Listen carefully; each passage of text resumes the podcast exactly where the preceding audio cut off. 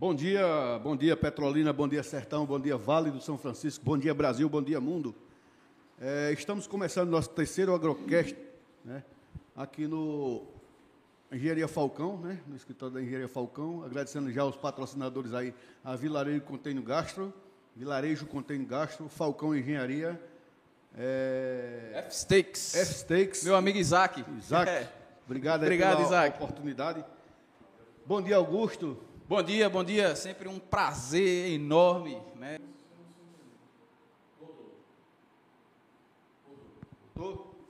Voltamos. Então, nosso convidado de hoje, Dr. Guilherme Souza Coelho, nasceu em Recife, a 28 de 4 de 62, né? Filho do grande ex-deputado federal Oswaldo Souza Coelho, né? Meu irmão foi consultor do seu pai. É? Idário Nogueira. É verdade. É isso Foi. que é. Andavam juntos. Andavam Andavam juntos, juntos, andavam é. juntos. Oswaldo Coelho gostava muito. Presidente da Associação Brasileira de Produtores e Exportadores de Frutas e Derivados, Abras Frutas, formado em Engenharia Agronômica em São Paulo em 1984. Na dianteira de vários empreendimentos da família Coelho, Guilherme viajou pelo mundo para tratar de negócio e trazer mais tecnologia e conhecimento para a região do Vale do São Francisco, especialmente para o campo do agronegócio. né? Hoje, proprietário da fazenda Santa Felicidade, produz e exporta uva do Vale do São Francisco para diversos países do mundo. Foi prefeito de Petrolina por dois mandatos. mandatos. né?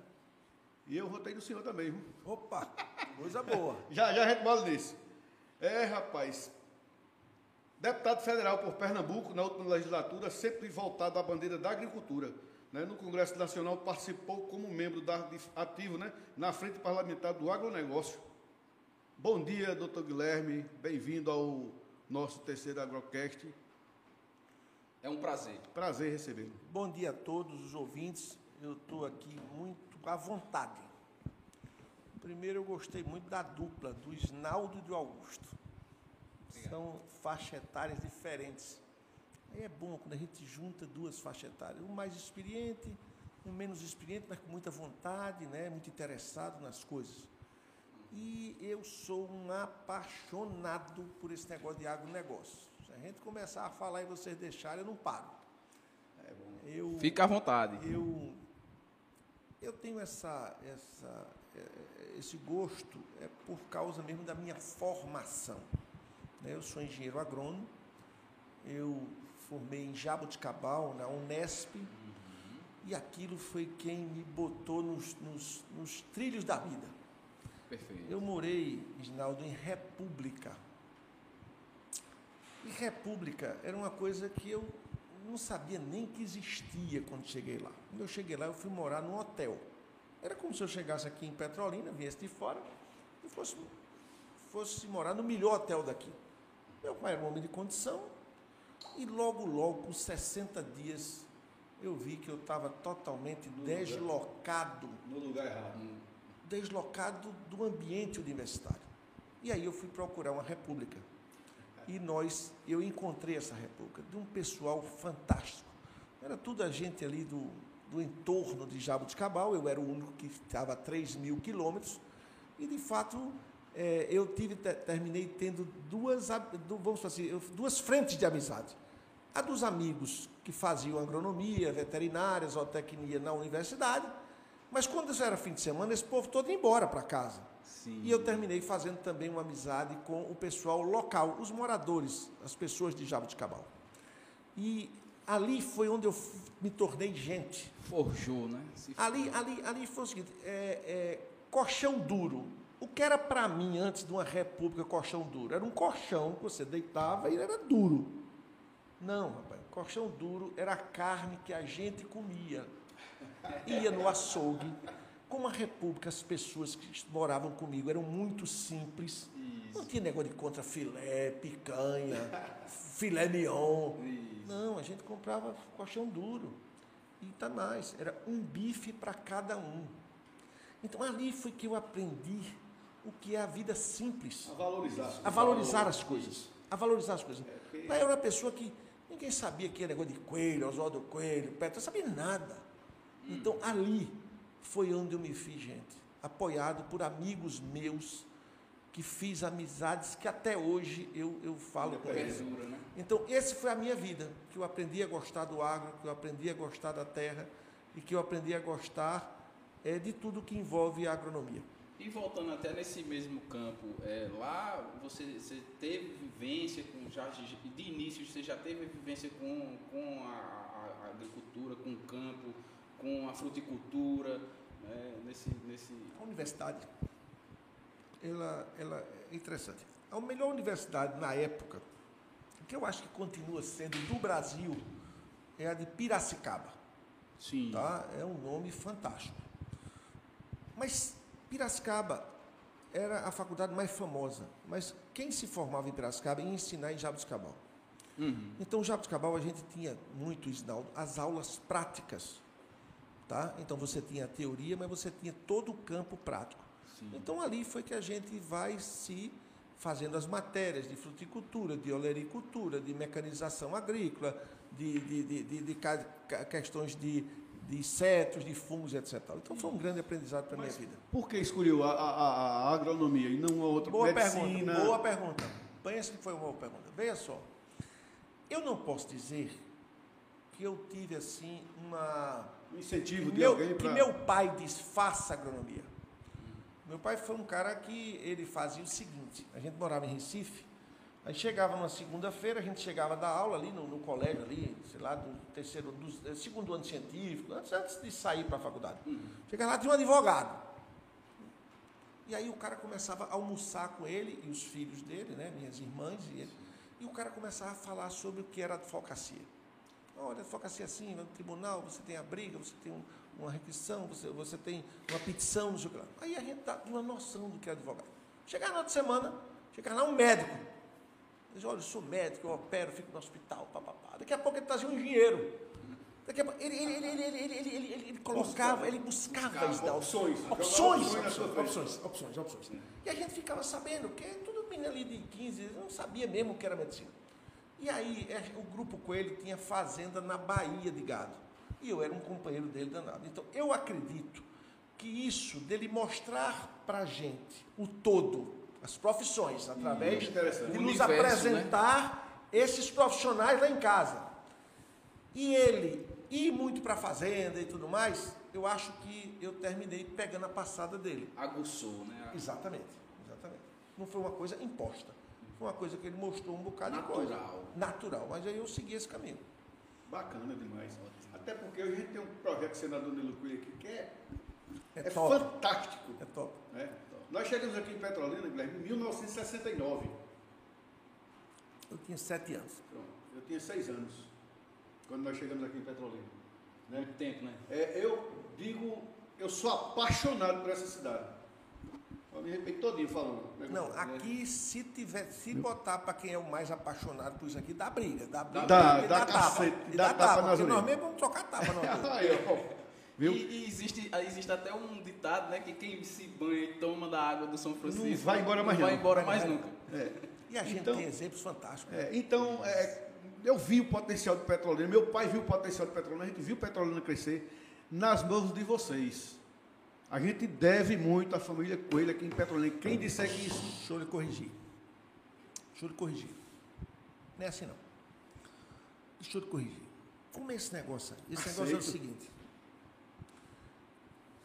Os coelhos, eles, para chegar onde chegaram, para chegarem onde chegaram, eles precisaram de um negócio chamado voto. Isso. Quem deu o voto foi essa região, essa cidade. Por quê? Porque eles apresentaram a todos uma proposta, dizendo: olha, a gente vai trabalhar por aqui, a gente gosta disso aqui, nos ajuda isso aqui. E vocês confiaram na proposta deles. Por isso que quando as pessoas falam, ah, porque os coelhos. Não, não, não, não, não, não, não, não. Mas tiveram muita visão. Para chegarem onde chegaram, foram pelo voto. E quem tem o voto É o povo. é o povo. Então, eu só estou dizendo a você, veja bem aí o que é que eu quero dizer a você. Aham. É que os coelhos estão onde, estiver, estão onde estiveram, e onde estão, onde você queira, porque eles se conectam com quem está aqui. Como se assim, olha, minha gente, Isso. vote na gente.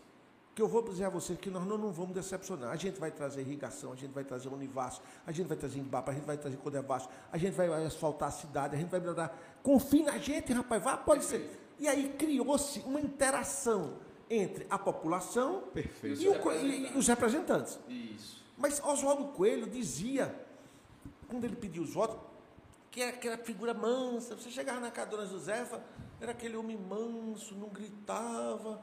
Aquilo ali só fazia ouvir, né? Porque era um craque em ouvir. É. E o maior mérito do político é ouvir. É ouvir. É o maior mérito. Ele dizia, Verdade. meu filho, quando a gente sobe no palanque, o bom é que os outros digam que a gente fez. A gente dizer que fez, não é graça nenhuma. O bom é quando o Irnaldo vai dar um depoimento desse. Esse que é bom. Mas é Agora a verdade. gente dizer que fez, não, gente- é muito fácil. O bom é ouvir de você. Quando, na época do, do ex-prefeito Geraldo Coelho, que fez a Avenida da Integração, Integração. para esse cara é doido, um ato danado.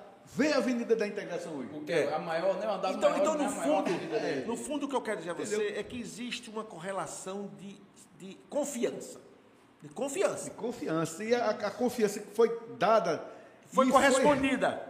Pronto, chegamos, chegamos. Corres- Agora nós nos entendemos. Pronto. Tudo bem, os coelhos, beleza. Mas para os coelhos chegar lá, teve que a população votar. Teve Sim, com voto. certeza. É, são, são as, são as possíveis qualidades que a gente vê de qualquer empreendedor. É verdade. Né? Você ter é, é, a coragem, né? Você tem que ter coragem, e isso vocês tiveram muito e durante todos esses tempos. Ainda hoje se vê um modelo de gestão muito, é, Muito forte, muito aguerrido, né? com muita coragem para enfrentar os desafios que tem o sertão de Pernambuco. Visionário, vê lá na frente. É, é, a visão, que é um, um- um terceiro Você vê o mérito plano diretor de- de petroleiro, é muito bonito o plano diretor da que é o cidade. terceiro mérito de qualquer outro é, é, certeza. empreendedor, né? Você tem que ter também visão, mas sem essa qualidade, eu acredito que as outras duas caem, que é a competência. Então, nós temos, nós vimos, né, na, dentro da gestão, né, a competência que vocês carregaram durante esse- todos esses anos e construíram um- uma região muito forte, né, que hoje é, é- é vista no mundo, todo. inteiro. No mundo todo. né? Muito bem. Guilherme, é, qual o potencial de exportação de fruta do Brasil, principalmente aqui no Vale do São Francisco? Muito bem. Uma boa pergunta. Então, vamos começar aqui. Eu vou apresentar a Abra Frutas. Que associação é essa? Quando é que ela foi fundada? Como é que ela surgiu? A gente vai- Perfeito. né? Abra Frutas, ela surgiu há nove anos atrás. Eu estava aqui em Petrolina como proprietário da Santa Felicidade, recebo um telefonema de um cidadão chamado Luiz Roberto Barcelos. Esse cidadão é o maior produtor de melão Agrícola do famosa. né? Brasil, agrícola famosa. Ele me ligou, eu não o conhecia, Uhum. e ele disse, rapaz, tudo bem, tudo bom? Blá, blá, blá. Olha, eu gostaria muito que você viesse a Brasília, eu queria conversar sobre fruticultura, etc. Tal. Eu digo, não, pois não. Aí eu, ele chama, eu pego o avião e vou para Brasília. Chegando lá em Brasília, nós, eu estava lá uma mesa com uns 12, todos produtores de frutas, a maioria do Nordeste, tinha um pessoal do limão, eu me lembro da maçã. Aí ele disse, olha, por que, que a gente não monta aqui uma associação, isso é importante? Isso foi uma, uma, uma- uma reunião na sede da CNA, Confederação Nacional, Nacional da da Agricultura. Aí surgiu essa Abrafruta. Vamos montar, vamos montar, vamos montar. Bom, montamos, etc. Tal. E foi possível a gente ter uma sala dentro da CNA, Confederação Nacional da Agricultura. Bacana. Começamos, tímido, todo mundo inseguro, se aquele negócio vai, não vai, não tem associado, não tem dinheiro, bora, bora, bora, bora. E o negócio pegou passada. Pegou passada. Pensa que pegou. Maravilha.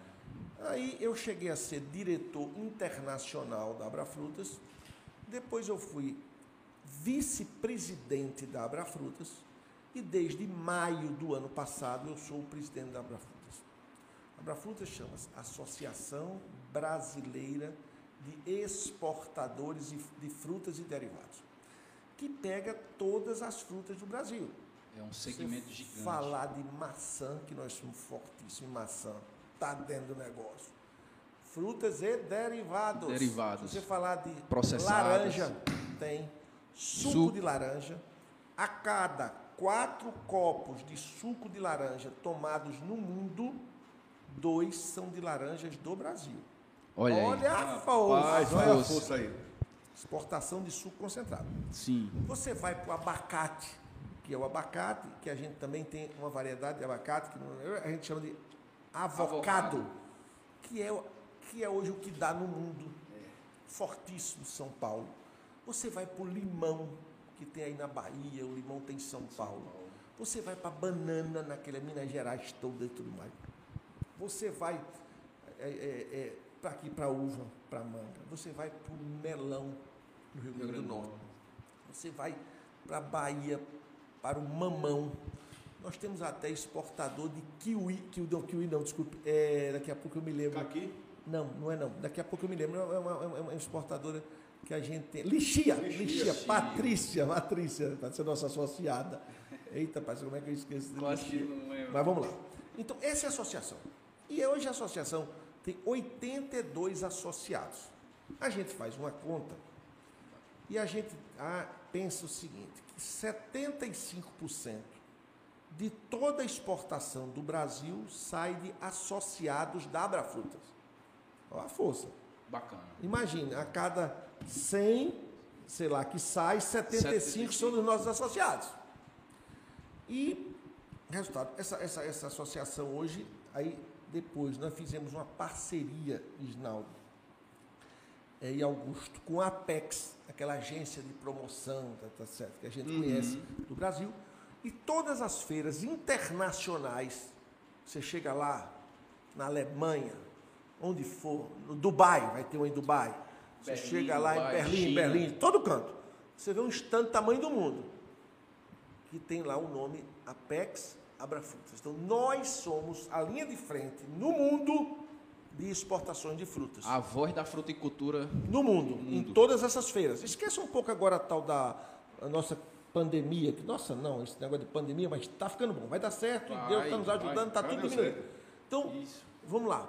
Então, tudo isso somos nós os responsáveis. É a Abrafruta que está lá na frente disso aí. Então, nós temos um convênio e a gente faz todas essas coisas. Mas, todo, eh, então, quais são os dados mais importantes que são animadores? Tá? É o seguinte, vamos lá. O primeiro semestre de 2021, em plena pandemia, em relação ao primeiro semestre de 2020, nós aumentamos 40% das exportações em dólar. Rapaz, Um volume 40% muito em significativo. um ano, em plena pandemia, não é Muito, brincadeira. E não. o primeiro muito semestre, que é um primeiro semestre é mais tímido, né? mais tímido, mais tímido. E aumentamos 29% em volume de toneladas. Então, respondendo agora a sua pergunta, ainda vou dizer mais.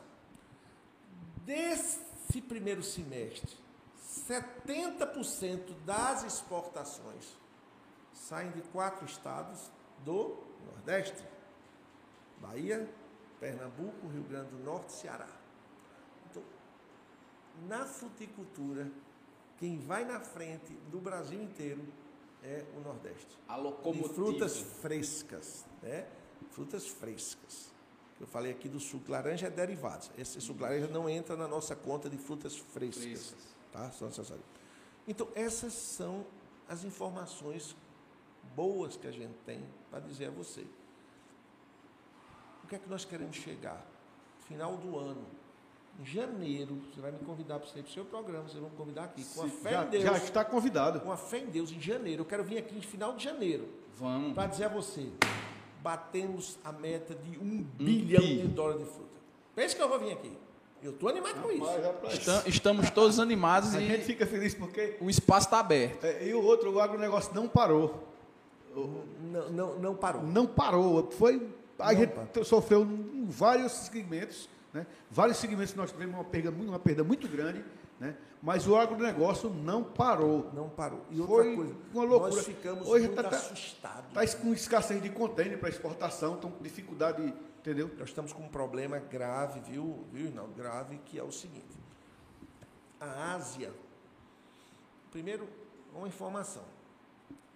O próximo navio que carrega containers, que são aqueles monstros, aqueles enormes, só vai ficar pronto em 2023. Então, nós estamos. A, a indústria naval sofreu com isso. Isso nos preocupa. A Ásia pegou os contêineres que foram para lá com essa pandemia, teve que carregar muito essas questões de, de, de, de plástico. De, não, não, não, plástico, essas questões da saúde mesmo, da luva, da não sei o quê, por causa da pandemia. Isso. E depois, esses contêineres ficaram pela Ásia para os Estados Unidos.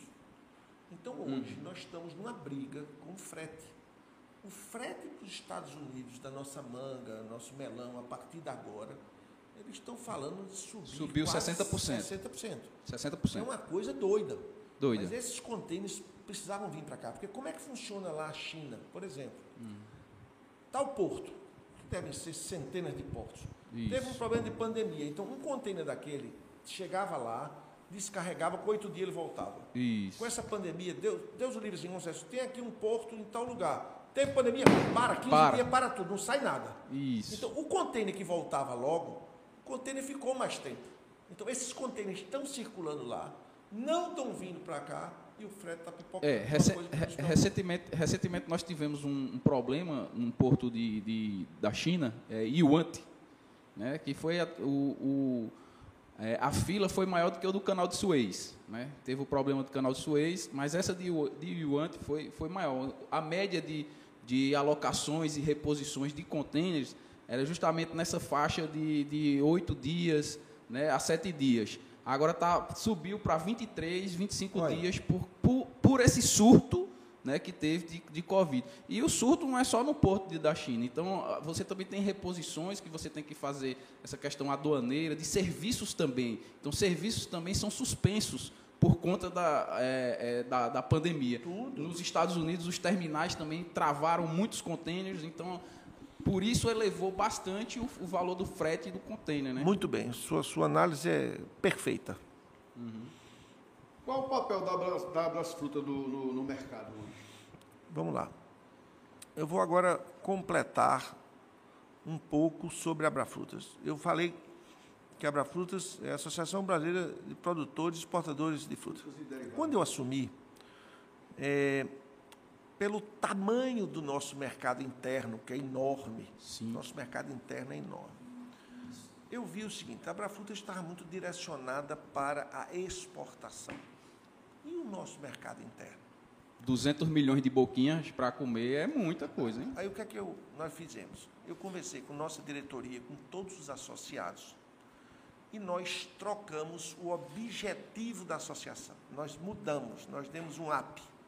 Então, como é a Abrafrutas hoje? O certo.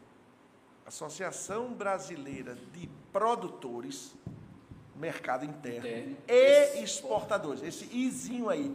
Então, hoje, hoje, Augusto, nós podemos fazer promoções lá fora, que é a PEX, que é tudo que eu lhe falei, Isso. e agora aqui dentro.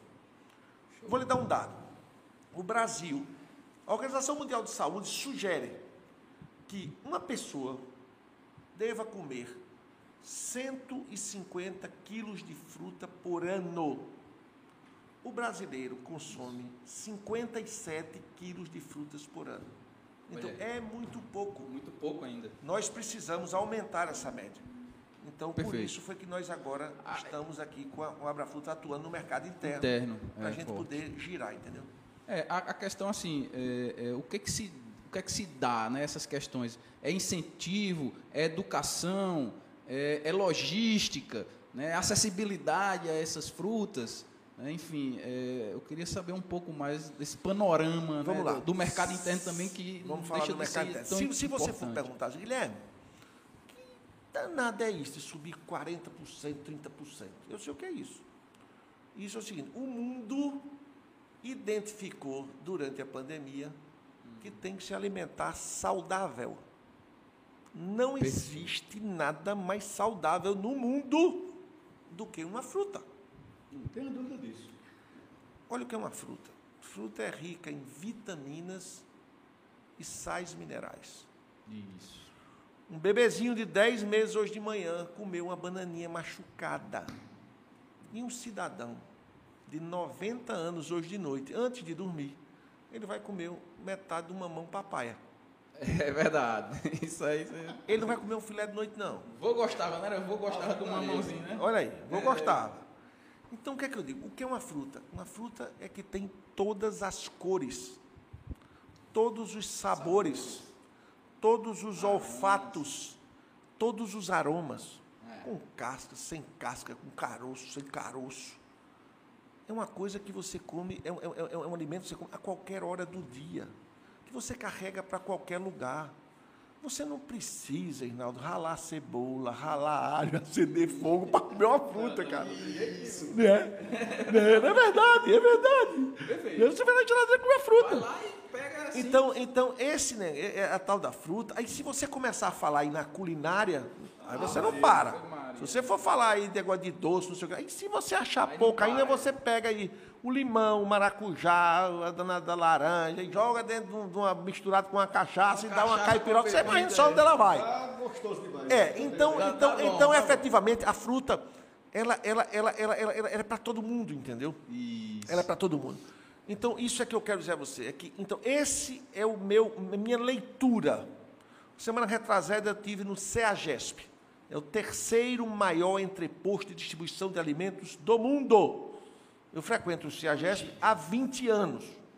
Aqui para nós, aquilo está muito mal administrado, muita ali ingerência política. Agora entrou lá um, um coronel que é um danado lá e está ajeitando tudo. Inclusive, eu chamei ele para vir aqui. Ele vai vir aqui. Eu digo, olha, você precisa saber. Você vem aqui. E ele está lá. já co- convida ele Já o- convida coronel para cá. Mas pensa que eu convido. Aí, resultado. Então, com isso, é, é, é, nós estamos agora precisando cuidar. Eu vou dar uma informação aqui a vocês que me dói dizer, mas tem que dizer. Um terço das frutas produzidas no Brasil vão para o lixo. Absurdo. Um terço. Mas ela vai, sabe aonde é, Rinaldo? É na sua casa, na minha casa, na casa de todo mundo. Hoje mesmo, lá na minha casa hoje. Eu vi lá, na fruteira, que fica ali aquele negocinho que você bota cebola, bota fruta. Isso. Uma banana. Banana. Como é que chama? Banana, banana grande. Que a gente Banana faz- da terra. Não, não. terra. Aquela banana que a gente Maranhão. cose. Não, que a gente. Que frita. Não, aquela que a gente cozida, banana. Banana pão, banana da terra mesmo. Hã? Banana Maranhão, chama Ba- Certo, certo. Aquela banana que você faz ela cozida É, na banana água. da terra. É. Chama banana E da você. Tinha lá uma, que eu acho que a gente comprou três, e uma já, tá, já, já não servia para nada mais, já tinha apodrecido. Ah, a casca fica preta. Fica preta e ela já perdeu, já, já eu não usei a banana. E não adianta botar a banana na geladeira, não. Não. Então, eu estou dizendo a você, é porque nós, como, como todos, né, precisamos começar tanta gente. Dá valor. Valorizar. Agora, aí, aí eu vou para lá. O europeu, ele tem uma mania, o europeu, de comprar fruta e verdura três vezes por semana. Ontem no, no meu programa, eu conversando com. Porque o meu programa é transmitido pelo YouTube, pelo Fala- tal. fa- O seu programa é É qual? o Forró Verso e Viola, na Petrolina FM, né? Aí um ouvinte nosso que era daqui de Petrolina, Vanderlei, que trabalhou muito tempo com o Jonas Amaro, ele está em Madrid. É? É, está morando em Madrid. Ele disse, não, daqui em Madrid uma manga hoje está custando de 3,5 a 4 euros. Então a gente quando está aí, a gente não dá valor à manga da gente aí. Agora aqui, Olha, diga, diga a ele, diga a ele que eu quero me encontrar com ele.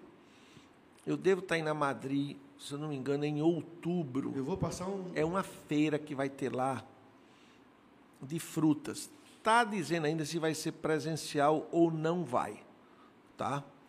E, e eu indo, eu quero ver esse homem lá. Diga ele que eu quero ver ele lá. Conversar Certo, com ele, ele ir na feira comigo lá para eu mostrar isso. Então, efetivamente, então vamos voltar. Nós precisamos ver isso. Então, o europeu, o que é que ele faz? Ele compra de picado.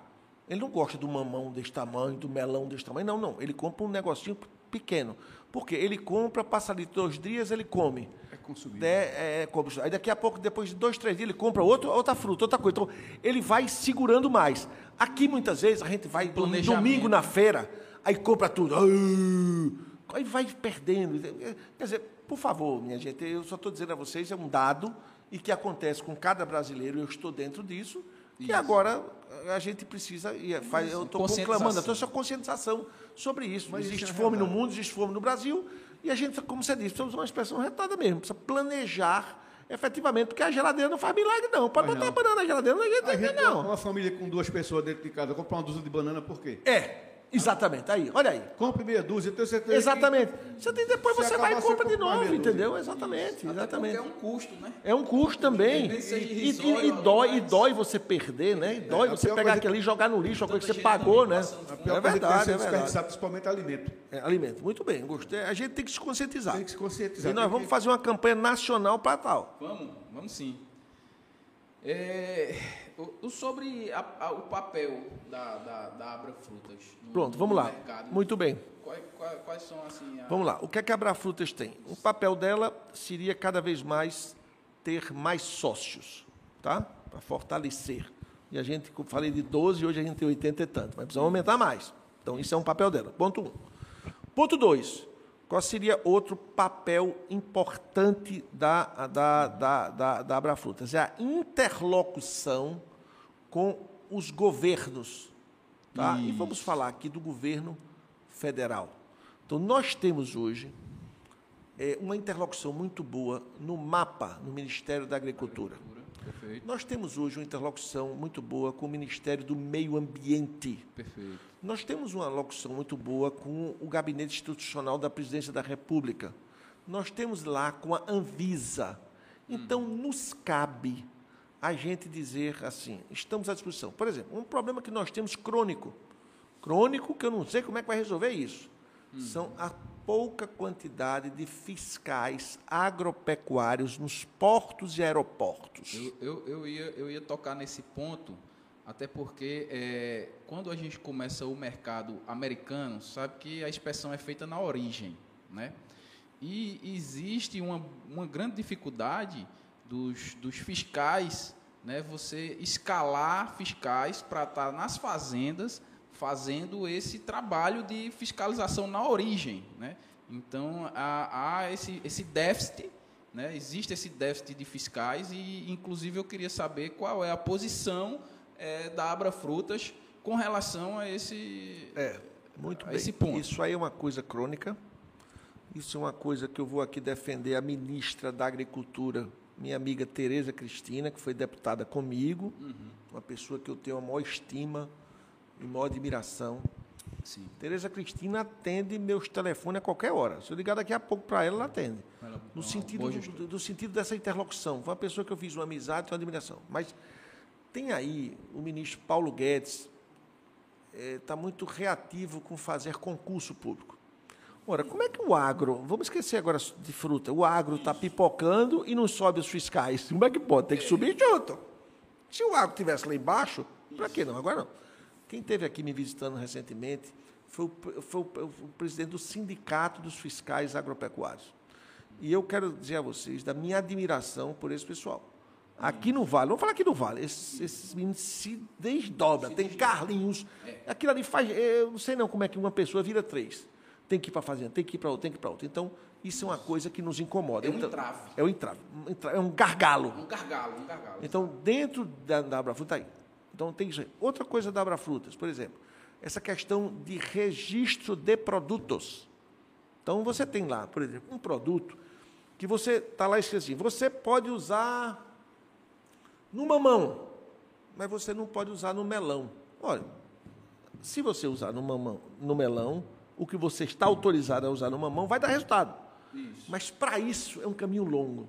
Então aí nós vamos lá para dentro da Anvisa, do Ministério, para dizer, olha, não podemos mais, isso tem que resolver, tem que acontecer, papapá, papapá, papapá. E de, e de fato, esse é o nosso papel.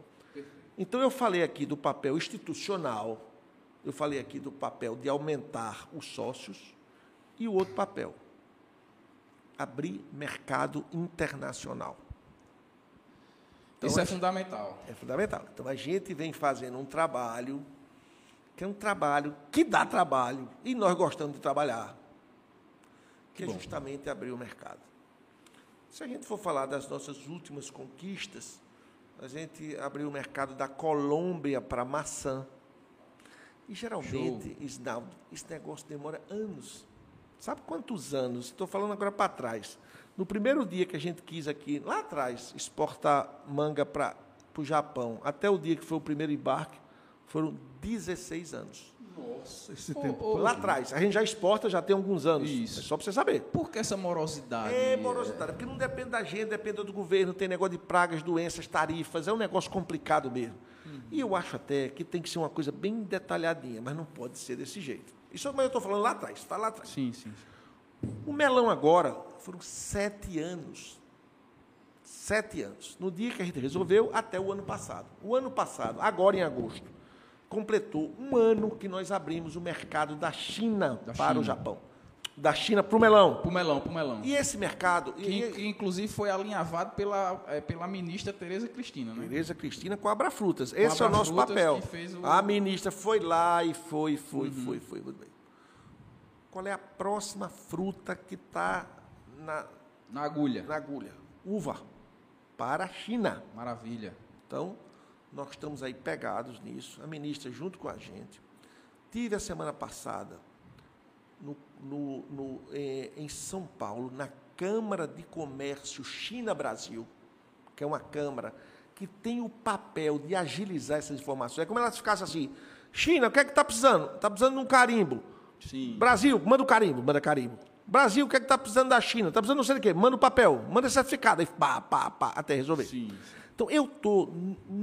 Minha, minha dedicação hoje é esse negócio. Aí tem, tem o próprio. Aí depois tem o limão, China.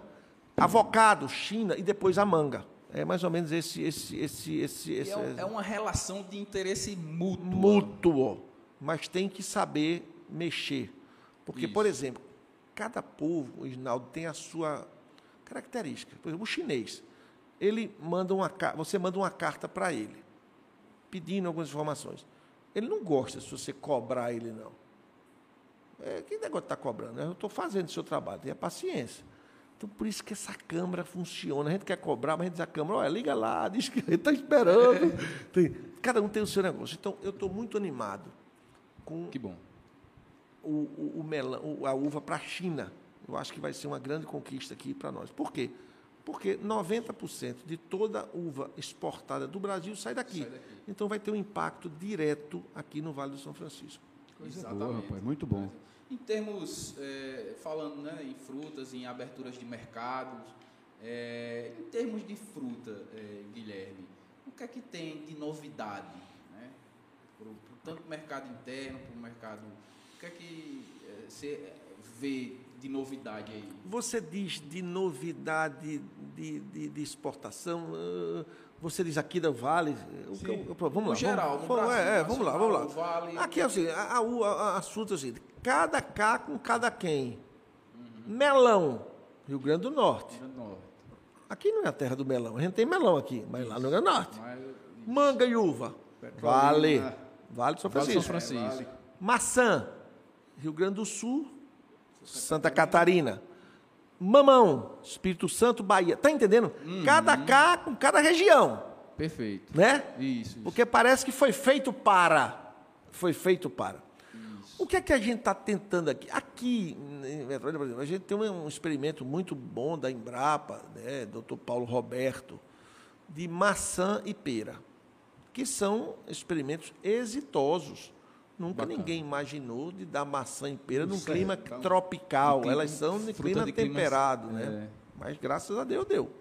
Bacana. E eu tenho informações que isso é o seguinte, não é fácil não, você fazer um Imagino. experimento, ver que deu, mas não só é produzir, rapaz. Produzir é uma etapa. É. E vender. Vender E ver quem quer. E isso. mandar. e mandar É outra- logística. é outra- é e outra coisa. Exportar. Então, o que eu vejo, que eu tenho conhecimento, é que já tem, tem um empresário de fora até, que está aí no Pontal, e ele está querendo fazer 40 hectares de pera. Show. 95% da pera consumida no Brasil é importada. Importada. importada. E maçã, que foi a fruta nesse semestre agora que mais aumentou, aumentou 109% a mais.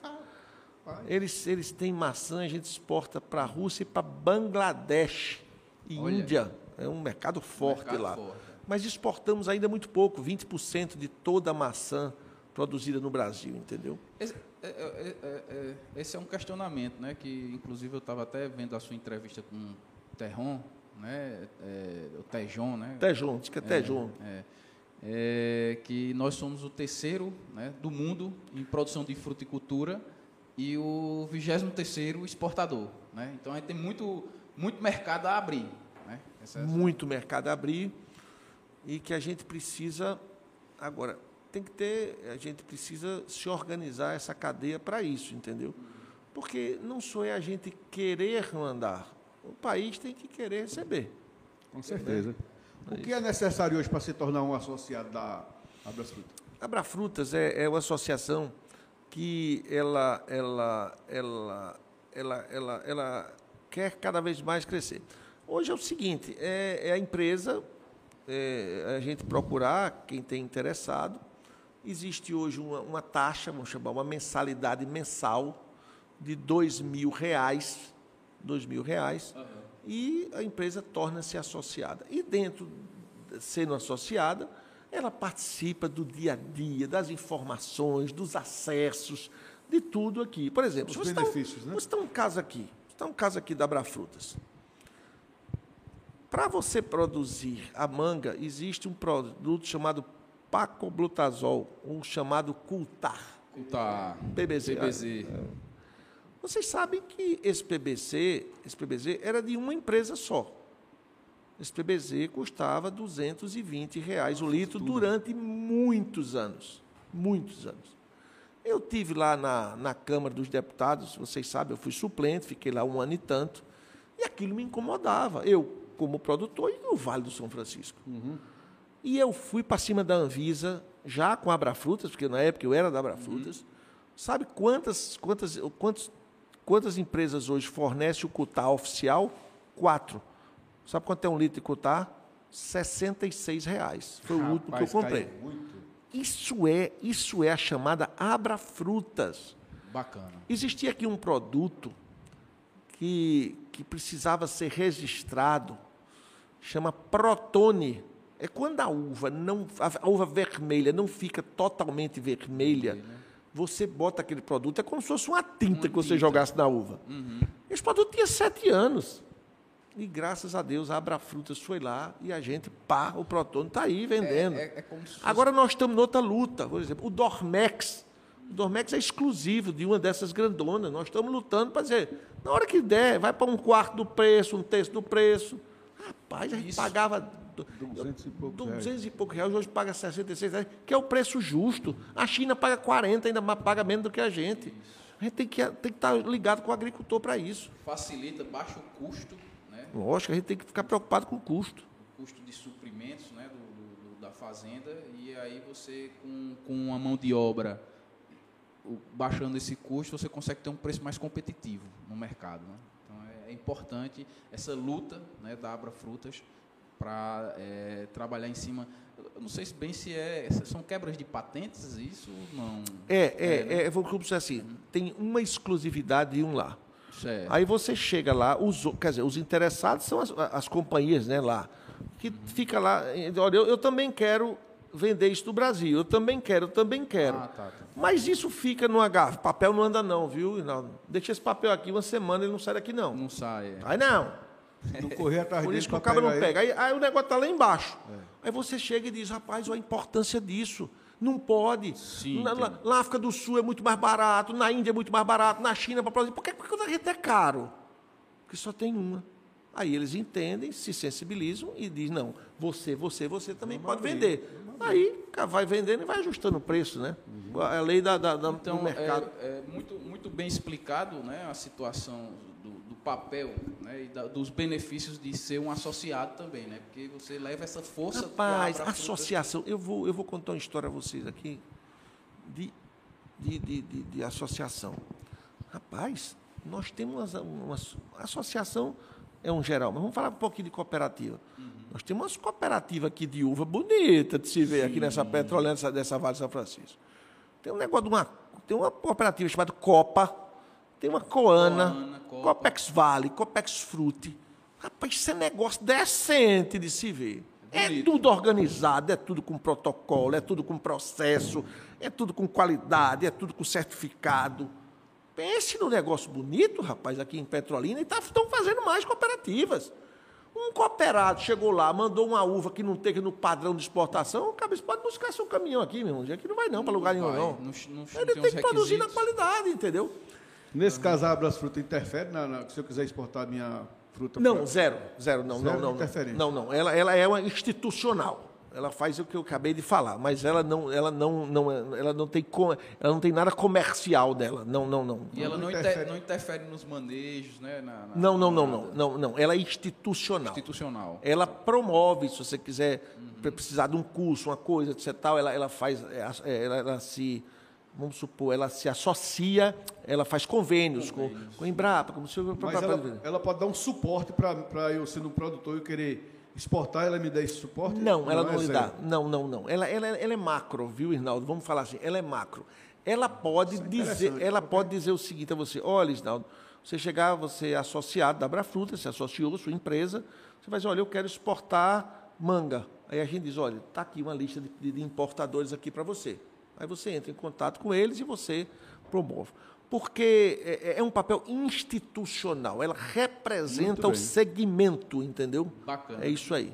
De- é, é, Guilherme, dentro desse é, papel institucional né, que é, você muito bem abordou, é, sobre um problema que a gente está tendo aí, é, a gente falou muito das questões internas, né, desse papel in- institucional interno, com a Visa, né, com esses agentes né, do mapa, do Ministério, né, vocês estão alocados dentro da CNA, mas e- em, relação ao papel internacional, né, é, a gente está tendo um problema com, já chegou aos, aos seus, aos seus ouvidos aí, sobre a questão do, do, da cera que está sendo aplicada né, na, na manga e está sendo rechaçado né, lá, lá na Espanha. Né, alguns, então, assim, alguns produtores aqui do, do Vale do São Francisco estão tendo perdas não só financeiras, né, porque a gente sabe que as perdas, o desgaste também não é só financeiro, é um desgaste comercial. Né, e eu Vamos lá. queria, queria saber um pouco. Isso é um fato, isso posição. aconteceu, principalmente com a Espanha. Isso. O que foi isso? Você sabe quantas vezes uma lei que existe e a turma não bota em vigor. E de um dia para outro bota. E, de fato, eh, houveram algumas exportações que nós, a manga foi para lá, que é a chamada cera de carnaúba. Isso. E essa cera de carnaúba, a informação que eu tenho, é uma informação, até posso não estar bem preciso. É o seguinte, ela tem um- um- um- dois tipos de cera. Uma que é para cera para usar para para comestir, é, para frutas, etc. E outra que tem, tem produtos, se eu não me engano, como formol e álcool, que é, parece para lustrar móveis, etc. Tal. E aí identificou-se nessa, nessa análise de resíduo que tinha algumas frutas que estavam sendo uma cera que não podia. Então, o pessoal identificou lá, né, e, e isso é, é, precisou ser revisto por a gente. Alguns produtores nossos tomaram assim uma atitude de mandar incinerar o contêiner, como se fosse, olha, não está dentro da legislação, não adianta incinera. Isso. Outros é, é, lavaram as frutas, tentando tirar Tiraram isso aí. resíduo, né? Mas, graças a Deus, a informação que eu recebi é que a semana passada o porto foi reaberto, está funcionando tudo sob controle, está se usando a cera correta e está tudo bem, graças a Deus. Perfeito. O nosso amigo. Sim, pessoal, só lembrando, quem, nós estamos ao vivo aqui com, com o Guilherme Coelho, presidente da Abra Frutas. Quem quiser fazer perguntas aí, é, entra no chat aí do, do, do YouTube e, e pode é, fazer sua pergunta. Agora a gente vai, viu, é, Um momento de descontração. Guilherme? A gente vai num momento aqui de descontração. Nosso, nosso poeta aqui vai recitar uma, uma poesia. Pois é comigo mesmo. É, e, e- Cafezinho, e vamos tomar um cafezinho. café. Rapidinho, pode ficar aí mesmo, que ele vai trazer o café É, para cá. trago café. Bom, Um negócio como a gente também, nós somos nordestinos e gostamos de poesia, meu pai foi um dos grandes idealizadores do Congresso do Violeiro aqui no, no Vale do São Francisco, seu Hilário Monteiro. Era, era, era ali, era na. Era, Seu Hilário, lá do CEAP. era, era, era. E papai ele gostava muito de poesia, né? E eu também, no meu programa, eu tenho o Forró Verso e Viola, né? E a segunda hora é a hora do produtor. Mas no Forró Verso e Viola eu toco muita cantoria, declamo poesias. E eu gosto muito do poeta Chico Pedrosa. E quem foi criança? Quem nunca fez uma presepada no tempo de menino? Eu mesmo, quando entrei lá para o sertão do Belmonte, fazia presepada demais. E Chico Pedrosa fez presepada de menino. Ele diz: todo mundo vira santo depois que chega a velhice, mas ninguém conta o que fez no tempo de meninice. Eu conheço muita gente que inventou de ser crente depois de ter aprontado todo tipo de maldade e com vergonha da verdade quer esconder o passado. Pedro Kengo, Malazar, João Grilo e Cancão de Fogo, à vista de muita gente não fizeram meio jogo. Por isso eu não incrimino. Presepada de menino. É que eu fui criança também e sei o que menino faz, longe da vista dos pais, sem cabresto de ninguém. Ainda hoje eu tenho as marcas de uma surra que levei por causa de tia Joana e de uma que lhe aprontei. Veneno de caninana perdia para tia Joana em todos os cinco sentidos. Ficou velha, não casou, mas o mundo lhe arranjou uns dez ou doze maridos. O mundo não dá um ente pior que tia Joaninha. Tinha o terreiro coiado de peru, pato, galinha, mas não vendia nem dava. E quando a raposa pegava um frangote ou um capão, tia Jones bravejava, batia o pé e jurava que tinha sido o irmão. Eu estava com uns 12 anos quando ouvi meu pai falar que ouviu dizer que o mundo ia se acabar. Quando faltavam dois meses, eu chamei Ana e disse a Ana, Ana, prepara a cozinha que eu vou ver uma galinha na casa de tia Joana. Ela disse, tu ver galinha com quê? Se tu não tem dinheiro tia Joana não dá nem evento de ação do seu terreiro. Só pode ser brincadeira. Disse, é não. Amola a peixeira, bote água na panela que hoje nós vamos ter galinha de cabo dela. Danei o pé na estrada, cheguei na casa de tia, bati na porta, ela veio, perguntou o que eu queria e eu fui logo lhe contando. É que os rádios estão falando que o mundo vai se acabar sexta-feira, uma hora. E como eu gosto da senhora, vim correndo lhe avisar. Estão dizendo que uma estrela maior do que a serra vai cair, vai queimar tudo que tem sobre a terra. E as pessoas fuxiqueira, macará, trambiqueira, são as primeiras da frente desse povo linguarudo que pensa que sabe tudo, não sobra nem a semente. E tem mais. Estão dizendo que quem quiser se salvar, reze para que a estrela vá cair dentro do mar. E depois, com a pobreza, reparta toda a riqueza, bem ou má adquirida. Senão a volta é pesada. São Miguel vai dar lapada do braço ficar doído. A velha disse, ah, Maria, meu Deus, não diga isso, menino. Zefa, laboratório, forra o hino. Como não sabiam ler, me botaram para fazer a vez do religioso. E o meu livro de oratória foi a capa da história do pavão misterioso. Presta atenção na reza. Comecei rezando assim. Vamos rezar, minha gente, para que a estrela de fogo não caia no continente. Para as três noites de escuro no seu golpe tão duro para a nossa população. Faz pena ver se a gabata, tanta galinha, capão, tanto guiné, tanto pato, tanto ganso, bico chato, tanta galinha pedrez. E a dona tão bondosa, tão amiga e caridosa, perder tudo de uma vez. A velha diz, pode parar. Pode parar, já que não tem jeito mesmo, o mundo vai se acabar, faça o que você quiser. Leve, coma, venda, dê. Se o mundo vai virar pó, guardar a criação para quê? Menino, peguei três galinhas gordas, dois capão, um guiné, um barrão, um galo de estimação, joguei tudo num balaio e parti rápido, feito um raio, rasgando não cheia. E durante aquela semana, nas custas de Tia João, não houve festa na aldeia. Mas quando passou do mundo se acabar, Guilherme, Tia Joana me apareceu com vontade de brigar, fervendo igual Coca-Cola quente, me suspendeu pela gola, me respondeu suas, suas perdas e danos, morreu com quase 100 anos e nunca mais me abençoou. Presepada de menino. Eu quero saber que o cara grava o negócio dele. Tá doido. Isso é só para poeta, é, só para quem sabe. É, se for passar que a gente passa o dia extra, não, não, não, não repito uma. Mas, Mas é. vamos agradecer ao Vilalejo, né? Vamos. Container Gastro, né? Vamos, é, Falcão Engenharia, que está nos patrocinando aqui, nos dando, cedendo esse espaço, né? Sticker, Steaks, né? F-Steaks, né? A Agropress sintonizado com o campo, recebendo aqui a presença hoje do ilustre né? produtor Guilherme Coelho, ex-prefeito de Petrolina, um, um, sinal, um bom prefeito. Né? Pretende um dia voltar, Guilherme, a, a política? Rapaz. Não está dentro do governo, mas. É, não, não, mas eu acho que, é bom, esse, esse negócio da política é o seguinte. É, eu, eu, eu nunca deixei de fazer política né? porque eu gosto. Eu fui prefeito muito novo, com 26 anos. Novo. Depois voltei, fui visto deputado. Então a gente gosta muito disso. E essa questão da política é uma questão que sempre está no radar da gente. Está né? no sangue. É, está no sangue, está no radar. Isso. Né? Rapaz, eu estou aqui, será que eu posso prestar um serviço? Será que eu posso representar uma região, um estado? Não é? Eu fui deputado, eu lhe digo que todos os cargos que eu representei, eu gostei muito, mas eu vi ali, eh, você ser prefeito de Petrolina com 26 anos é uma, é uma, é uma, é uma honra muito grande, é uma honra muito uma grande. Honra, é. é uma honra muito grande, é uma honra você ser votado. Eu era praticamente É um menino. E, e, e, e, e agora eu vejo que eu estou uma pessoa mais amadurecido e vejo que a vocação da minha região, da nossa região, da nossa petrolina, é o agro. E aí Perfeito. passa na minha cabeça, rapaz, será que não seria uma oportunidade de representar o agronegócio? Porque todo mundo está envolvido no agro. Isso. Aí o cara pensa assim, não, mas fulano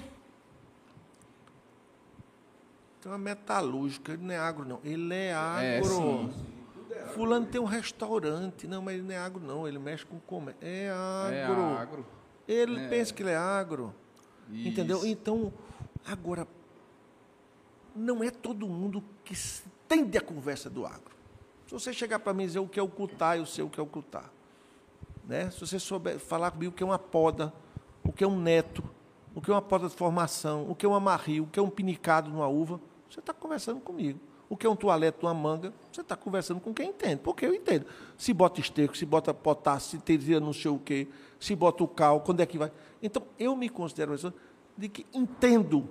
E para você representar, você tem que entender. Eu me lembro Sim. que eu fui deputado, lá no deputado, aí chega a a bancada da saúde, de plano de saúde. Deputado, eu digo, opa, eu satisfeito da vida. Eu gostaria de convidar o senhor para o senhor ser da bancada dos planos de saúde do Brasil. Eu digo, amigo, seu amigo Não é velho, minha praia, não. seu amigo velho tem até um plano de saúde, está em dias. Mas não dá para mim. Então, o que a gente vê é que na nossa região nós temos representantes excelentes. Mas Perfeito. eu não vejo ninguém assim dizer assim, não. Esse aqui entende. Isnaldo, eu estava lá, rapaz. Eu não sei se você se lembra. Tinha uma lei chamada 13340. Foi uma lei que, que- eu comecei do começo dela até acabar, foi justamente deu com o meu mandato. O deputado coordenador da bancada do Nordeste, chamado Júlio César, vamos falar um pouquinho para trás. Ele foi assim questionado pela bancada, o que é que o senhor vai fazer para o Nordeste? Aí disseram, rapaz, vamos fazer uma ponte ali em Alagoas, está não sei quantos anos que não tem ponte. O outro disse, não, rapaz, vamos ali fazer uma estrada que liga da Bahia, não sei o que, não sei o que lá. Sim, aí os outros caras, aí vem cá, aí tu vai fazer o estado da Bahia e Pernambuco, vai ficar com o quê? Aí eles descobriram que existiam 800 mil, 800 mil entre pessoas e empresas que deviam e estavam atrasadas no Banco do Nordeste. 800 mil. Aí nós fizemos a lei 3.340. Eu fui um dos caras que eu virava à noite naquela cama. Porque vezes que deputado não trabalha, eu virava à noite. A lei foi feita. A lei fez com que quem devia ao Banco do Nordeste pagou com 5%, com 10%. Flexibilizasse essa- esse, esse. Isso aí, todo, muita gente. O, o cidadão estava impedido de, de tomar dinheiro ao banco, impedido de operar e o negócio subindo. E quando- Aí nessa lei a gente tirou muros, ju- juros, mora, tudo. A gente considerou que ele estava adimplente. E deu. Rapaz, eu, eu tenho, eu, tenho, eu tenho uma história que você se arrepiou aí, eu me arrepio. É. Eu tive num um cidadão em Rajada. Ele tomou, parece que 20 mil, já estava quase em 200 mil. Misericórdia. Ele dizia assim, conversando comigo, doutor Guilherme, o senhor não sabe como eu lhe agradeço como deputado. Eu só pensava em dizer, meu Deus, como é que a única coisa que eu tenho na vida, que é na minha propriedade, eu não vou deixar para os meus netos, porque o banco vai levar. Ele não tinha condição. De 200 mil, parece que virou 12 ou 15.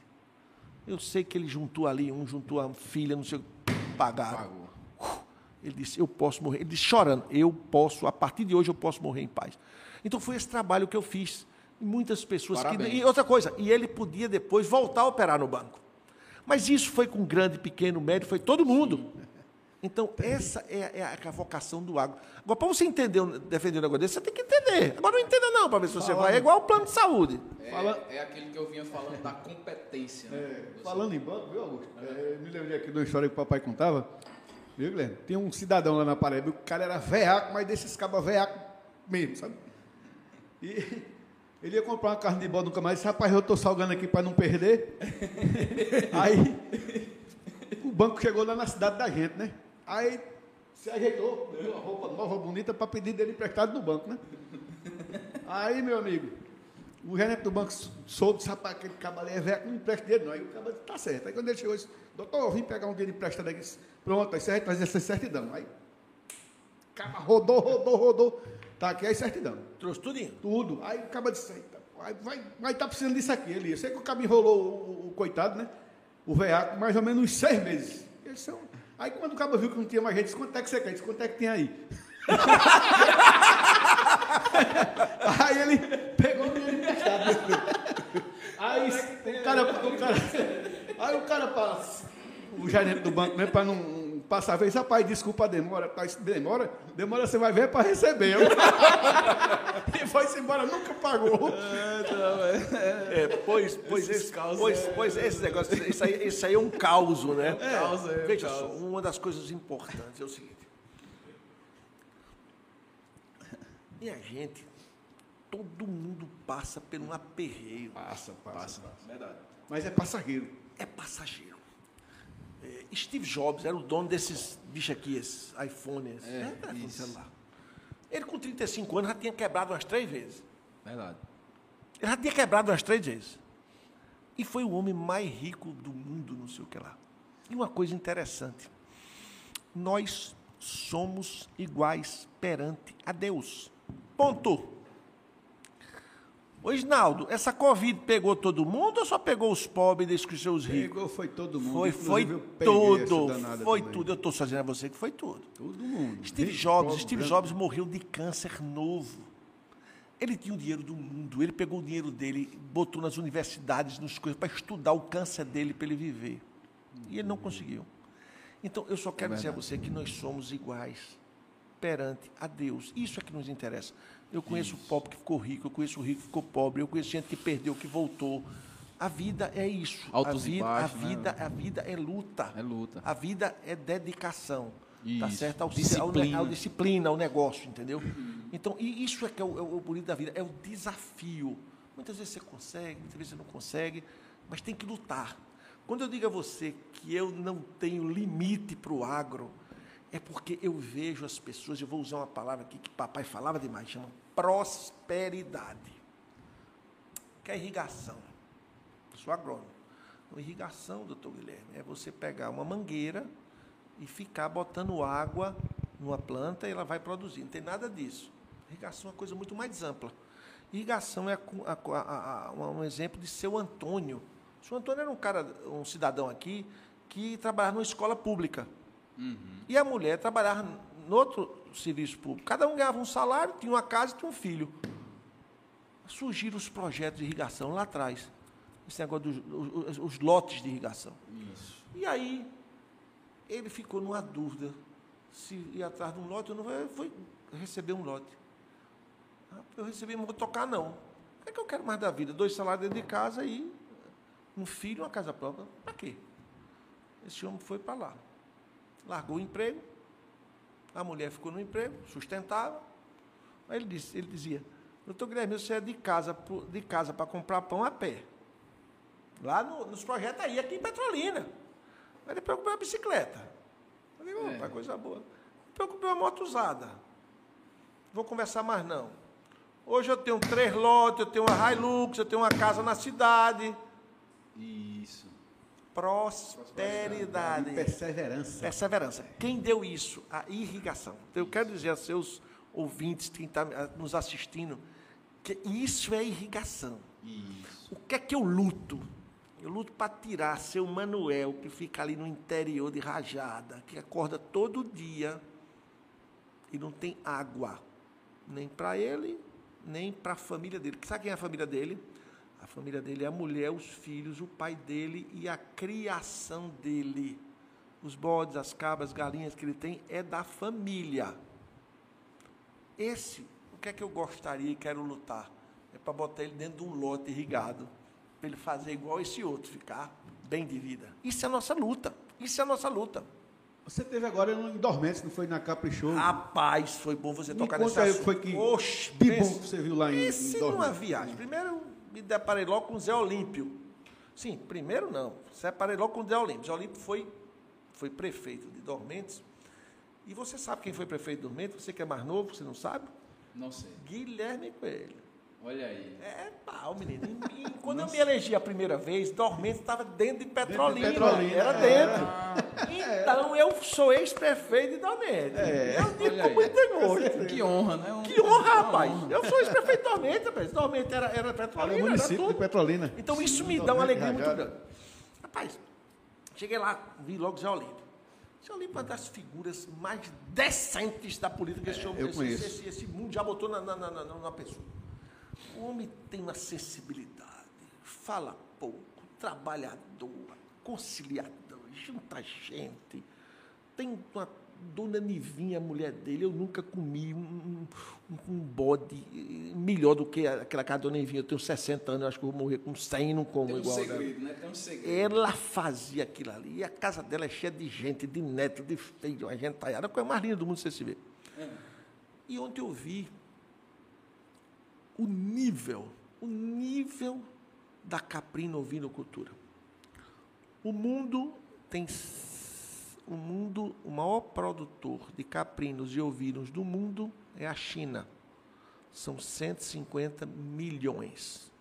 Nossa. O Brasil ocupa o 22º lugar em caprinos, em quantidade, e 18º lugar em ovinos. 95% da criação de caprinos e ovinos está no Nordeste.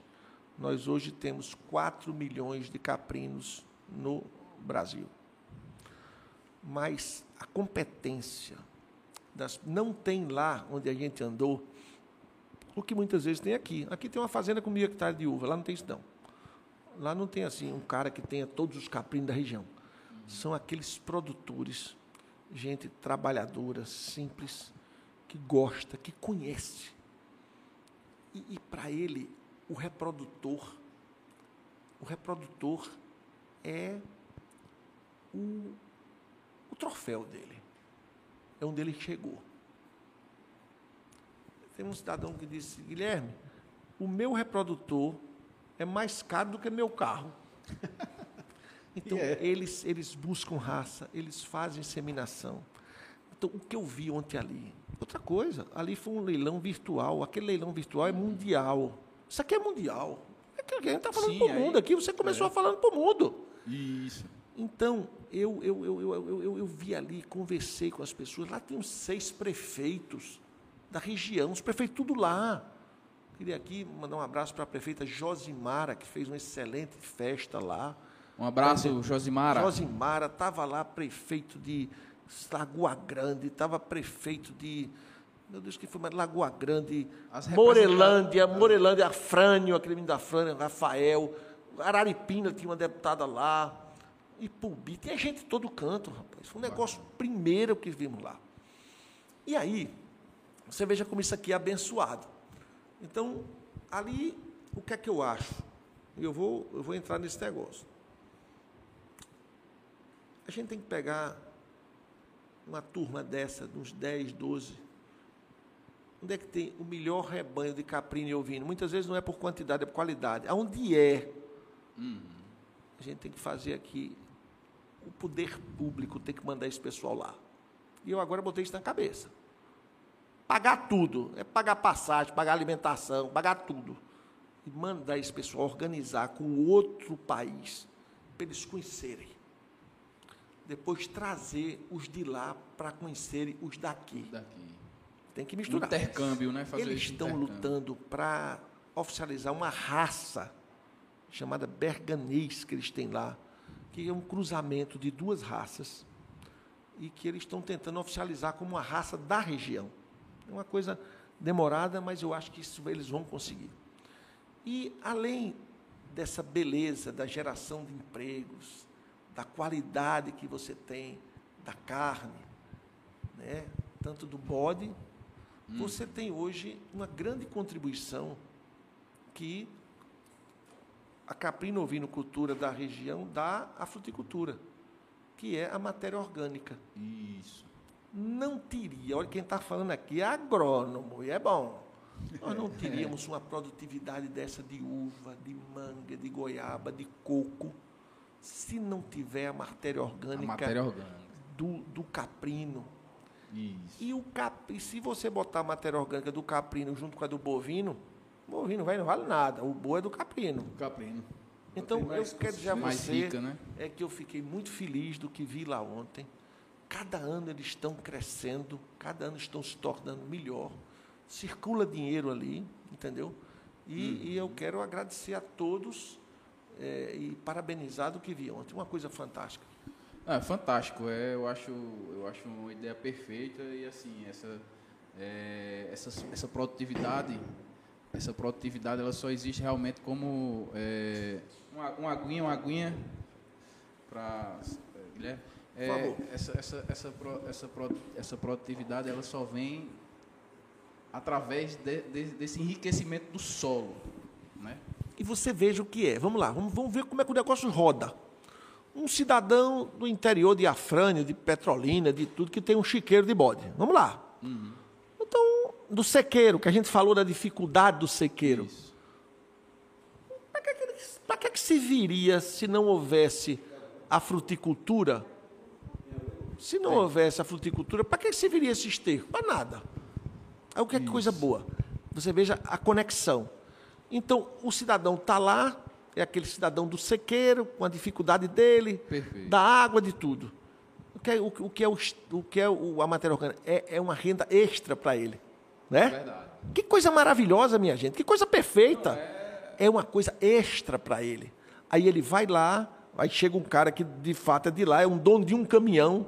Chega lá, amigo, eu queria comprar o seu esterco. Bota no caminhão, traz para cá, aí circula o dinheiro entre, o- entre o sequeiro e, e o irrigado. Olha o dinheiro circulando, olha o dinheiro circulando. né? Retroalimenta. Olha aí a palavra moderna aí do jovem. E aí fica bom para todo mundo, rapaz. Sim. Então, fantástico o que eu vi ontem, fantástico. Fantástico. Eu, eu, eu, é, voltando aqui só na questão da, da, da sua lei, Guilherme, primeiro, primeiro é, para, parabenizá-lo né, por, por, por essa força, por ser essa voz, ati- por ser essa voz ativa né, na sua legislatura. né, e nós, um, um ponto a observar é que isso facilitou, né, que você bem, bem falou sobre é, o, aquele produtor pequeno, né, que estava ali com sua propriedade, com, com medo, com receio de perdê-lo e, e não deixar para as gerações futuras. Né? Então, isso, é, isso favoreceu demais e, e facilitou bastante. Né? É, principalmente na área do, do Banco do Nordeste, que é quem fomenta, né? é quem fomenta esse, esse, esse, esse sinal de desenvolvimento. Né? E, e também para deixar claro aí né, para todos que é, mais de 50% do feijão, né, da mandioca, né, do, do- do- da macaxeira, do milho, né, sai da agricultura familiar. Né? E então é, nó- nós, sabemos o poder que a gente, a gente chama de decisões, né, isso foi uma decisão de alta inércia, né, que isso vai impactar em- em diversos é, é, em diversas camadas, desde o grande produtor até o pequeno da, da agricultura familiar, que tem uma importância gigante dentro do nosso, é, é, das nossas relações com o alimento. Né? Muito bem, você falou aqui de um ponto importante, que é a agricultura familiar, que é quem produz, né? E, e- e me doía muito, porque esse, essa, essa lei 13.340, ela foi, de fato, na veia da agricultura Incisiva. familiar. Né?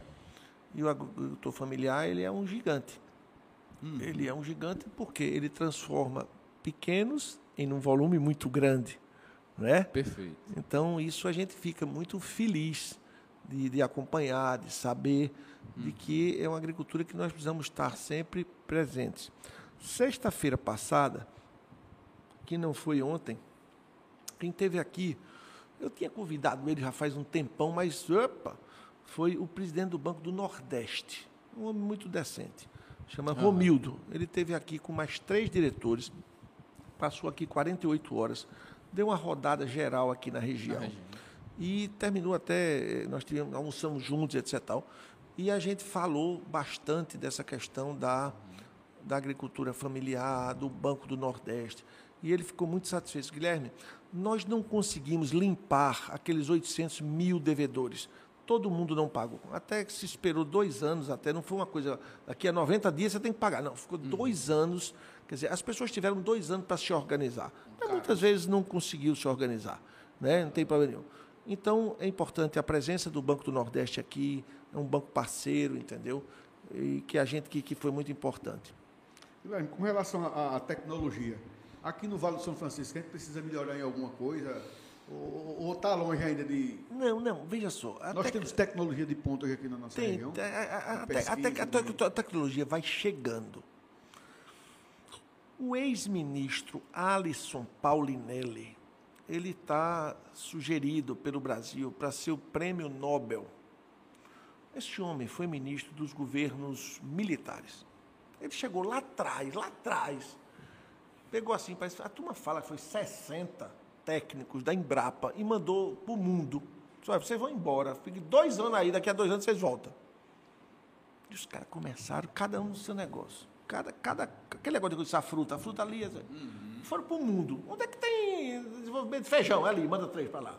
Milho, é no céu, nos Estados Unidos, manda você para lá. Você quer lá na França, vai para lá. Passou lá. Então, essa Embrapa é uma potência. É. Então, o que é a tecnologia? A tecnologia está chegando. Hoje você tem o drone. Hoje você tem os tratores que não tem ninguém dentro. Autônomos. Você sabe disso, autônomos chamado. Né? Uhum. Hoje você tem as, as fotos de drone que identifica na folha, na folha o que é que ela está faltando, o que é que ela não está faltando, etc. Tal. Tá entendendo? E você tem a genética. Por exemplo, uva Vitória. A uva Vitória é a uva produzida, aprovada pelo mundo da Embrapa. Está aqui disponível, gente. Agora mesmo, nós temos a uva Melodia. Melodia, eles dizem que é prima da Vitória, é uma uva vermelha, que já foi testada aqui e vai ser lançada oficialmente daqui para setembro, outubro, aqui no Vale do São Francisco. então, isso é a tecnologia tá, da biociência chegando para, para o, o agricultor. Já existem novas variedades de manga que também está se trazendo para cá. Você tem hoje a, a, a, tecnologia da pulverização. Né? Hum. Você tem hoje os indicativos, tudo isso ajuda. A telemetria. A né? telemetria. Olha, você falou um negócio fantástico. Então, eu creio que essa tecnologia ela vai sendo disponível ano a ano. Vai Não, chegando, né? Está chegando, ela vai chegando. Aí tem uma nova, vai chegando, tem uma nova, vai chegando, ela vai chegando. Então, eu considero que a gente tem isso Hoje a gente tem essas informações de dados, a gente tem a inteligência artificial, não é? Uhum. que nos ajuda a tomar decisões para que a gente possa interpretar os dados que nos são dados e a gente usando da melhor maneira possível. Hoje o Vale do São Francisco é conectado com o mundo. A gente vai nessas feiras, o mundo está aí. É. Quando você chega aqui, você vê, você pensa que não, tem gente do mundo aqui olhando as coisas, entendeu? Interessante isso aí. Tem gente ro rodando, né? Aqui Oxe, pensa o... que tem. E muitas vezes chega aqui, vai embora, a gente não sabe nem onde é. Você nem viu. Chegam aqui, olham, vê alguma coisa ou outra, vai embora e você estão é, aqui olhando. E, tal. e é, é bom, gente. Hoje a gente tem que fazer isso, não é ruim, não. Isso é, o, isso é bom porque os mercados estão abertos, né? Sem assim, dúvida, sem dúvida. E, e, e, Guilherme, em termos de mercado, você, você chegou a, a, falar um pouco sobre a China, né? Existe algum outro mercado em foco, assim, para tanto das nossas culturas aqui, ou culturas que seja que, do limão. Não, veja banana. só, e, foi bem você lembrar. A gente está tentando limão nos Estados Unidos, Estados coisa Unidos. demorada. Nós estamos uhum. tentando abacate, se eu não me engano, é África do Sul. África do Sul. É, existe. Eu não saberia assim decorado agora dizer, mas nós temos várias frentes de dessas frutas né? para uhum. que a gente consiga mandar, entendeu? É difícil fazer essas exportações. Veja só. Tem muito protocolo tem. Foi uma coisa, foi uma coisa até que eu anotei aqui, é, é, e você pegou. Vamos lá. Para que, como é que você faz uma exportação? Primeiro de tudo, a sua fazenda, vamos falar Brasil, ela tem que estar certificada. Perfeito. Esses certificados são internacionais. Hum. Um grande certificado hoje, geral, chama Global Gap. Tá? Você tem que ter isso para que você possa exportar. Mas isso é o mínimo. É o mínimo. É o embrião. É, é um deles. Você tem que ter vários. Uhum. Então você tem certificados hoje chamados sociais. O que é um certificado social? O, o cidadão lá que compra sua fruta, o país que importa lá, ele quer saber o seguinte: Isnaldo tem uma fazenda. O pessoal que trabalha lá é tudo registrado direitinho, né? Ele quer saber, ele vai lá dentro, ele manda um cara para ir lá olhar seus papéis, olhar todo mundo, etc. Tal. Isso. Onde é que esse pessoal que trabalha com o Irnaldo come? Ele come no sol quente, eu tenho um refeitório direitinho. Irnaldo dá água tratada para os funcionários beber ou os funcionários bebem água eh, que não é tratada? Qual é o ônibus que Isnaldo traz os funcionários e volta? Isso. Ele vem em cima de caminhão ou ele é o. Como é que ele trata? O, o cara que, o tratorista dele tem o EPI, equipamento de proteção individual, ou ele vai sem nada, sem vai. máscara, o veneno, que a turma chama veneno, né? Mas, olha, então, então, então, se você não tiver bonitinho, você está fora. Ora, Outro certificado. Boas práticas de manuseio do alimento. Onde é que Isnaldo, dentro da propriedade dele, embala o alimento dele? É num packing house. Num, galpão, fechado direitinho. etc. O pessoal que está lá de baixo, eles usam touca, eles usam um aventalzinho. A temperatura que eles trabalham é agradável? É um calor para matar todo mundo? Fica suando, aí pega o suor, a fruta, pega, pega a fruta com o suor. Isso. Então, é outro certificado. As boas práticas de manuseio. Terceiro, Irnaldo devasta a floresta, ele, ele, ele Faz queimado. toca fogo né? na caatinga aqui, ele desmata, etc. Tal. Ele planta uva, planta. Vem cá, o parreiral dele, a estaca é, é de birro que ele tira aí na caatinga ou é de eucalipto tratado, reflorestamento? Tudo isso passa por uma auditoria internacional para que você possa exportar. Empresa é, Então eu acreditação. respondi sua pergunta. Você tem que estar todo bonitinho. Pera, você veja o que é. Nós mandamos hoje caixas de uva, dependendo do, do distribuidor lá dos supermercados. Tem uma caixa que é uma caixa verde, com a uva dentro, nas combuquinhas, bem bonitinha. Tem, uma, tem outros supermercados lá, é a caixa preta. E tem outros que são caixas bonitas, coloridas, etc. Tal, desenhadas. Tem, a uva, tem uma uva bonita, negócio. Isso. tem um- O que é que o mundo está pensando? Acaba com esse negócio de estar pintando caixa, rapaz. Isso é petróleo. Isso é, é- é- é tinta. Isso não é bom para o meio ambiente.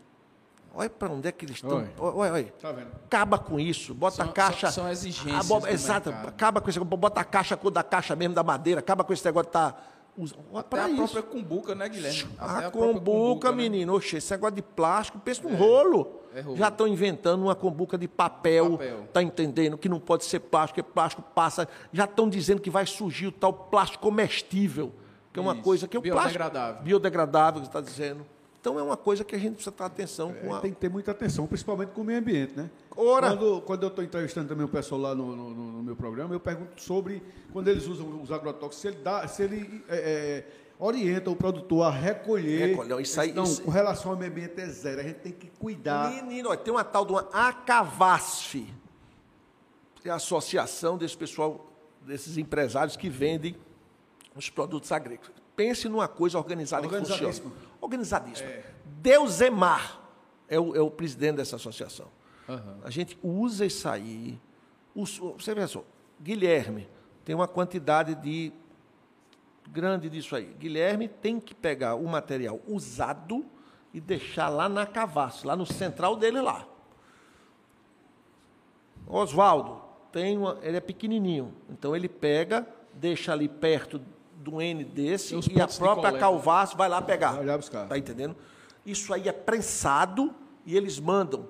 E é destruído, uns, outros são reciclados, entendeu? Uhum. Eu quero dar um abraço aqui a Deusimar, Aurélio esse pessoal. Deusimar é da Rumo, a Aurélia Rumo é da Agrícola. É. Central de Adubos. E tem todos eles aí. São pessoas que contribuem bastante aqui com, com, com, com a venda, pós-venda, Segurança, tudo. né? Muito, muito. Esse pessoal é profissional. Pensa uma pessoa Mandar um profissional. abraço também para o Aldemir da Cerva do Vale, que acaba Gente bom boa demais. demais. Ali é primeiro Pensa de que é gente boa. É meu parceirão ali, Aldemir. É, né? Qualquer hora eu vou lá ver Vale. Um abraço. Bom, E, e, é, pode, pode falar, tio, se, se, se, se, se tiver mais alguma. não, tem sim, Ah, tem mais sim. alguma Eu queria saber aí? se... é, é, A rocha? Pergunta o que quiser. A rocha aí. Se Guilherme, eles, você exporta muito aqui a região do, do suas mangas para lá. Europa, Ásia. Vamos lá, vamos, vamos, vamos- boa pergunta. Vamos falar aqui do Vale. 90% da uva do Vale sai daqui. E dizem que 92% da manga, mais ou menos 90% sai daqui, que exporta sai daqui. do Vale do São Francisco. Vamos falar de Brasil. 70% de toda a fruta exportada do Brasil, 70% vai para a comunidade comum europeia, que são cerca de 24 países.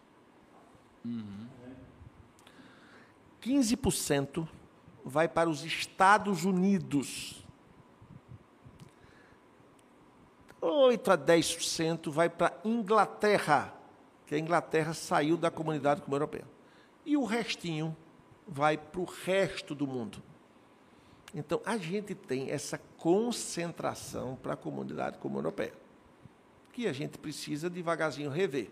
Por isso que a gente está lutando para abrir mercado, para que a gente possa não ficar muito dependente é, de um lugar só. Essa questão de abrir mercados é uma, ela é uma questão que envolve uma cadeia né, gigante de, de é, abastecimentos de serviços. Né, porque a gente tem, um, além do gargalo logístico é, que está apresentando aí devido à pandemia, mas nós temos um, um nível, é, é fatores de serviço muito poucos, muito pouco para é, esse volume que, que nós temos, né? tipo de linhas de serviço é, de, de navio. Né? Isso é muito, é muito, são, são, são pouquíssimos.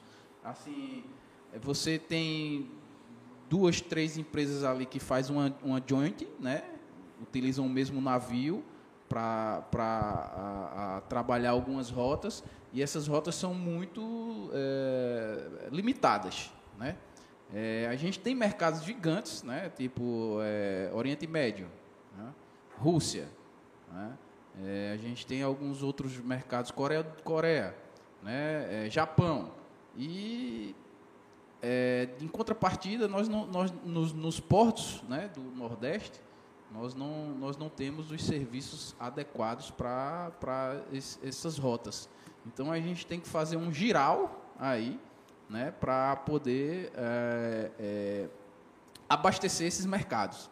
Né, e, e, até seria um ponto de discussão né, para Abras, Abra Frutas, né, e, e identificar esses portos, né, identificar essas linhas e poder abrir, para você abrir mercado, você tem que ter uma plataforma logística eficiente. Se, se, é como eu sempre digo aqui, né, é, é, quanto melhor a sua plataforma logística, maior o padrão de vida da sociedade. Né? Se, você tem, se, se você consegue tornar acessível né, aquele produto para a sociedade, é, a sociedade se desenvolve. Né? Enfim, é, a gente precisa, é, até aproveitando como Abra, Abra Frutas, rever essas questões né, de, de, linhas de navegações, de rotas, né, é, é, logísticas internas também, como é que está a Transnordestina, né? Como é que está toda essa, essa é, questão eu acho logística? Que você, né? você falou uma coisa.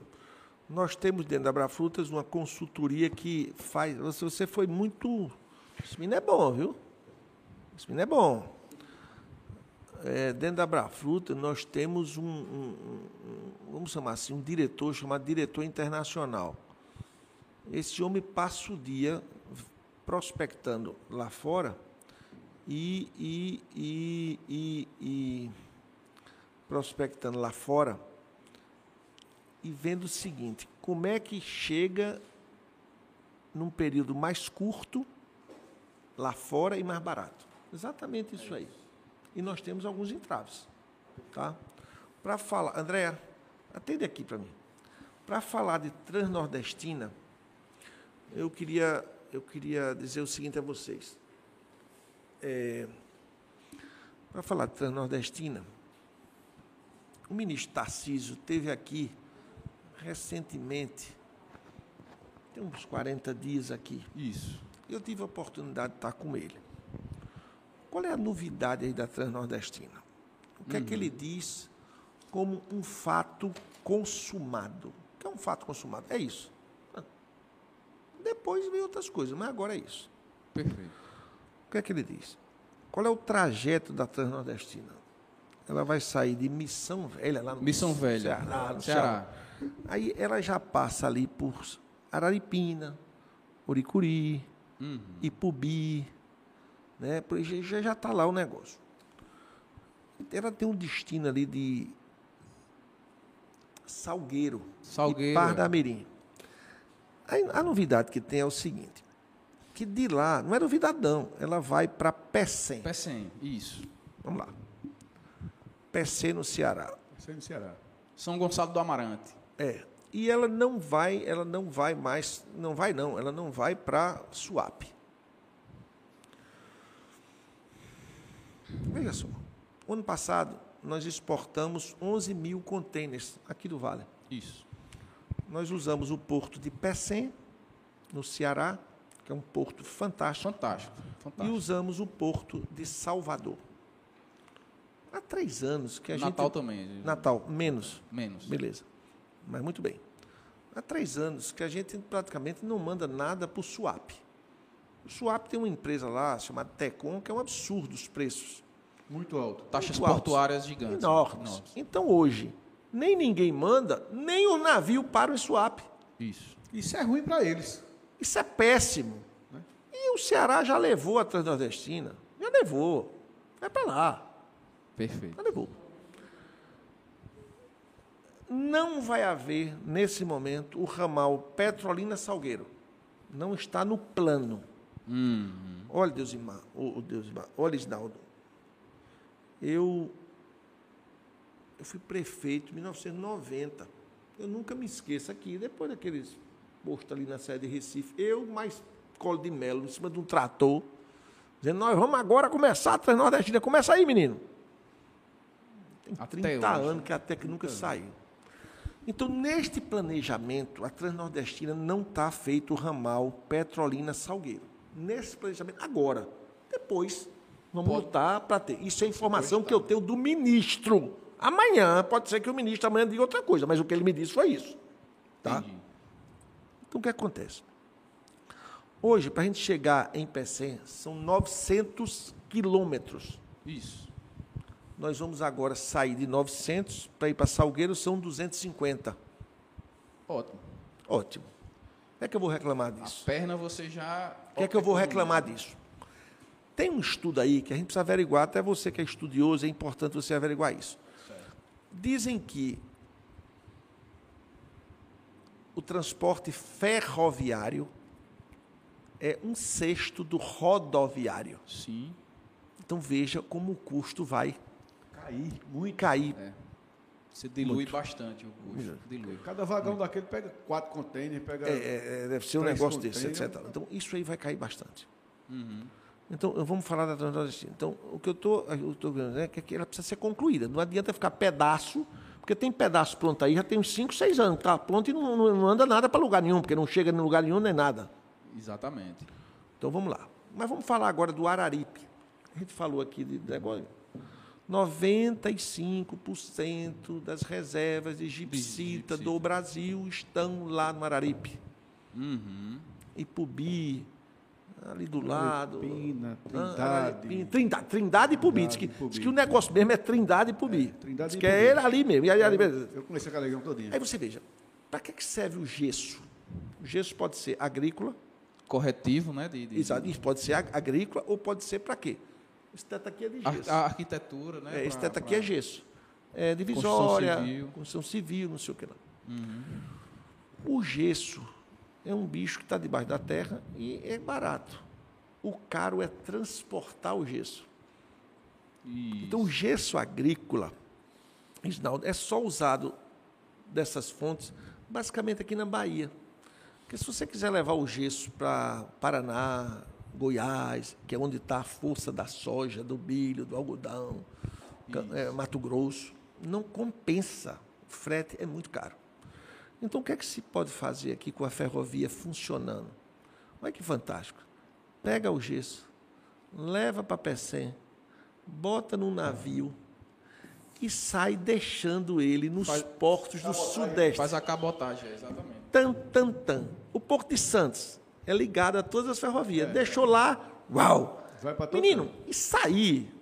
Pelo É amor de Deus. Pense no É. pipoco. É. Com certeza, é assim, é, essa, essa retomada né, da, da, da, plataforma ferroviária, ela, é, ela para o desenvolvimento do país, ela é fundamental, né? E, e, e quando a gente fala é, aqui para o desenvolvimento da nossa região, é, é mais é assim é a prioridade na realidade, né? Porque às vezes a gente tem tem tá aí agora é, indicativos de greve a gente, a gente é muito dependente de uma matriz. Não pode, não tem a condição. Gente, a gente é muito dependente de uma matriz logística. Né? Então, assim, é, a diversificação é, é aquilo que eu digo, a diversificação é que vai facilitar o acesso e vai diminuir custos para a gente ter um, um, um, um, a gente ter um, um produto mais competitivo. Concordo. Então, Não, é, isso, isso aí é o caminho, minha é o gente. Caminho. Aqui para nós, existia já uma ferrovia que liga Juazeiro a Salvador. A turma fala que meu avô, Clementino Coelho, viajava direto nessa ferrovia. Acabou-se. Acabou Mas tem uma malha ferroviária aí grande nesse Brasil que ninguém usa mais. A informação que eu tenho é que o atual governo federal está voltando a funcionar. É, é a malha que transporta os Estados Unidos, o mundo, é o ferroviário, minha gente. É verdade. Entendeu? Então precisa voltar isso.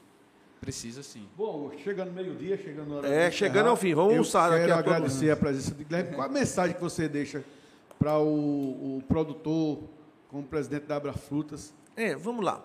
Foi boa essa sua pergunta. Primeiro, eu gostaria aqui de agradecer. Né, de vocês aqui terem me chamado. É, Augusto, a gente fez um contato, marcamos, todo mundo cumpriu, estamos aqui. Parabenizar aí é, a construtora Falcão. Fiquei. Falcão Engenharia. Fiquei bem fiquei tão. Gostei tanto da palestra do que a Falcão tem feito aqui pelo, pelo Nordeste, né? Isso. Crescendo, prestando serviço com, com competência, com, com entrega, né? pessoal novo. Pense que eu gostei de ter vindo aqui. Com muita responsabilidade. Responsabilidade. Sempre, sempre é focando no, no trabalhador. Né? Então, assim, é uma, é uma, é uma empresa para ser seguida. Né? É. Aqui na, gostei muito, eu gostei muito. Penso que eu gostei estar aqui. Olha, veja só. É, eu queria, assim, é, dizer que o agronegócio para a nossa região ele é muito importante. Eu penso que a mola que desenvolve essa região é o agro. O agro surgiu, aí tem que surgir, é natural, o serviço em volta dele e o comércio. Isso. Então todo mundo gira em torno do agronegócio. Tudo é agro. E as pessoas têm que se identificar de que o agro é muito importante. O agro é quem alimenta o mundo. Perfeito. Nós estamos aqui num lugar abençoado, a gente é. tem o rio, Verdade. a gente tem sol. sol. Não esqueçam do tal sol. Quantos estados do Sudeste gostariam de ter o sol que a gente tem e não tem? Exatamente. Nós somos abençoados por produzir o que a gente quiser a qualquer hora do, do qualquer semana do ano. Você vai para o Chile, produz muito mais uva do que a gente, uma safra por ano. A gente tem aqui um ano.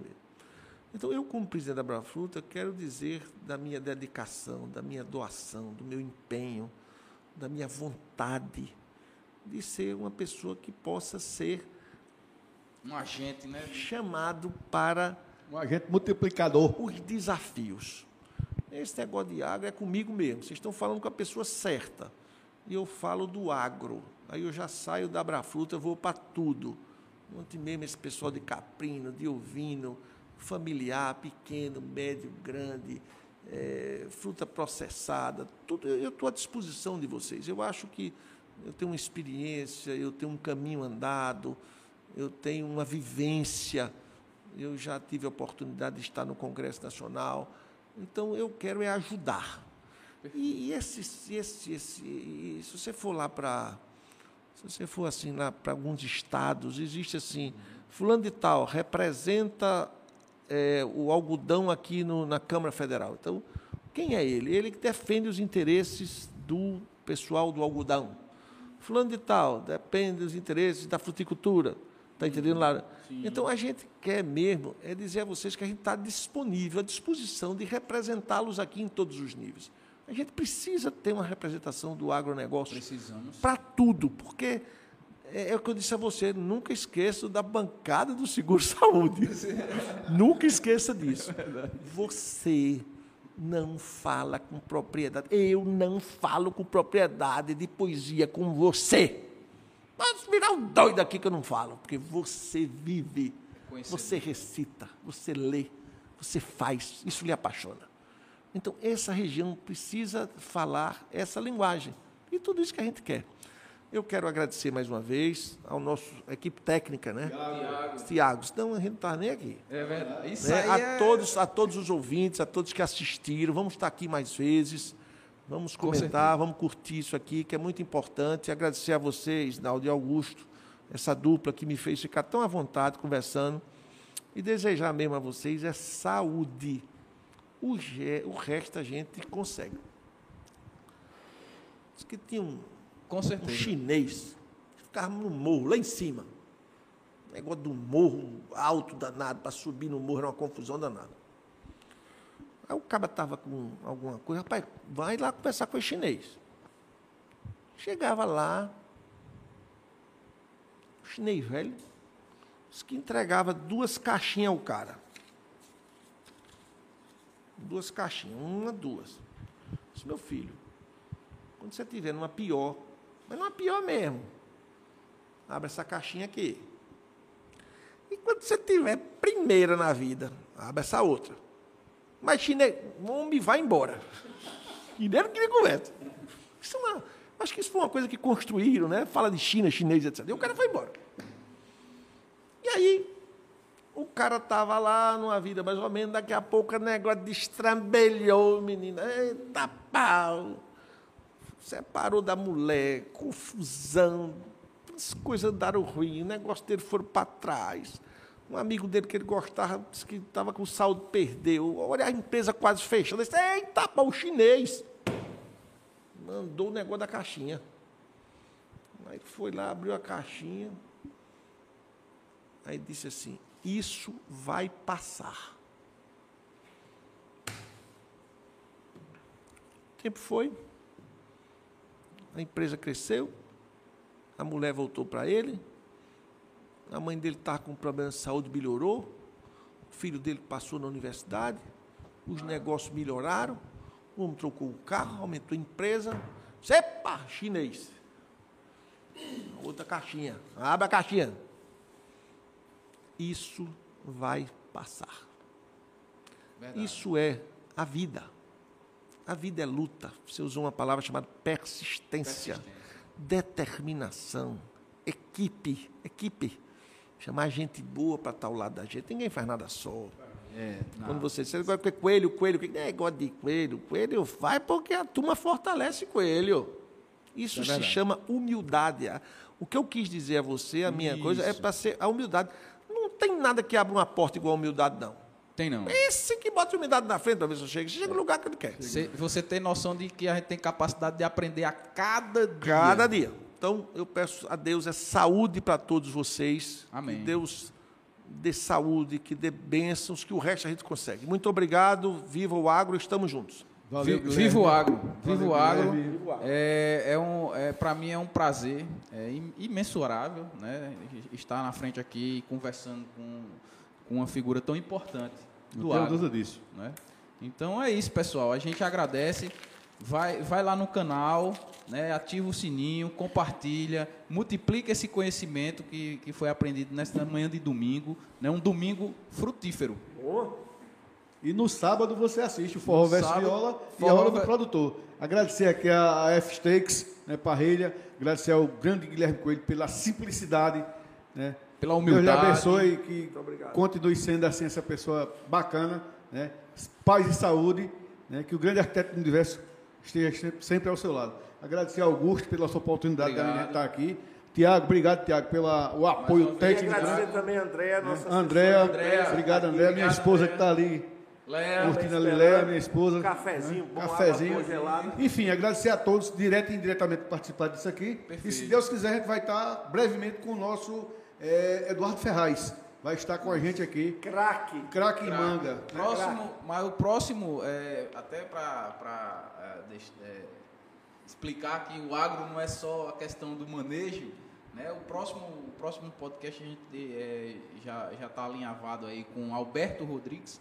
Ele é um advogado da área do direito Do agronegócio. Do agronegócio. Então ele vai vir aqui falar sobre tributações. Alberto, rapaz, Isso. Alberto, se eu não tiver doido, O microfone, o microfone. esse, esse Al- Alberto, eu sei quem é, não é um rapazinho novo. É novo, é. Esse Alberto, ele já trabalhou comigo. Foi. Ele é um Bacana. rapaz dedicado, entende desse negócio como ninguém. Isso. Eu, eu tenho quase certeza. Ele é um moreninho, branquinho, assim, É. cabelo.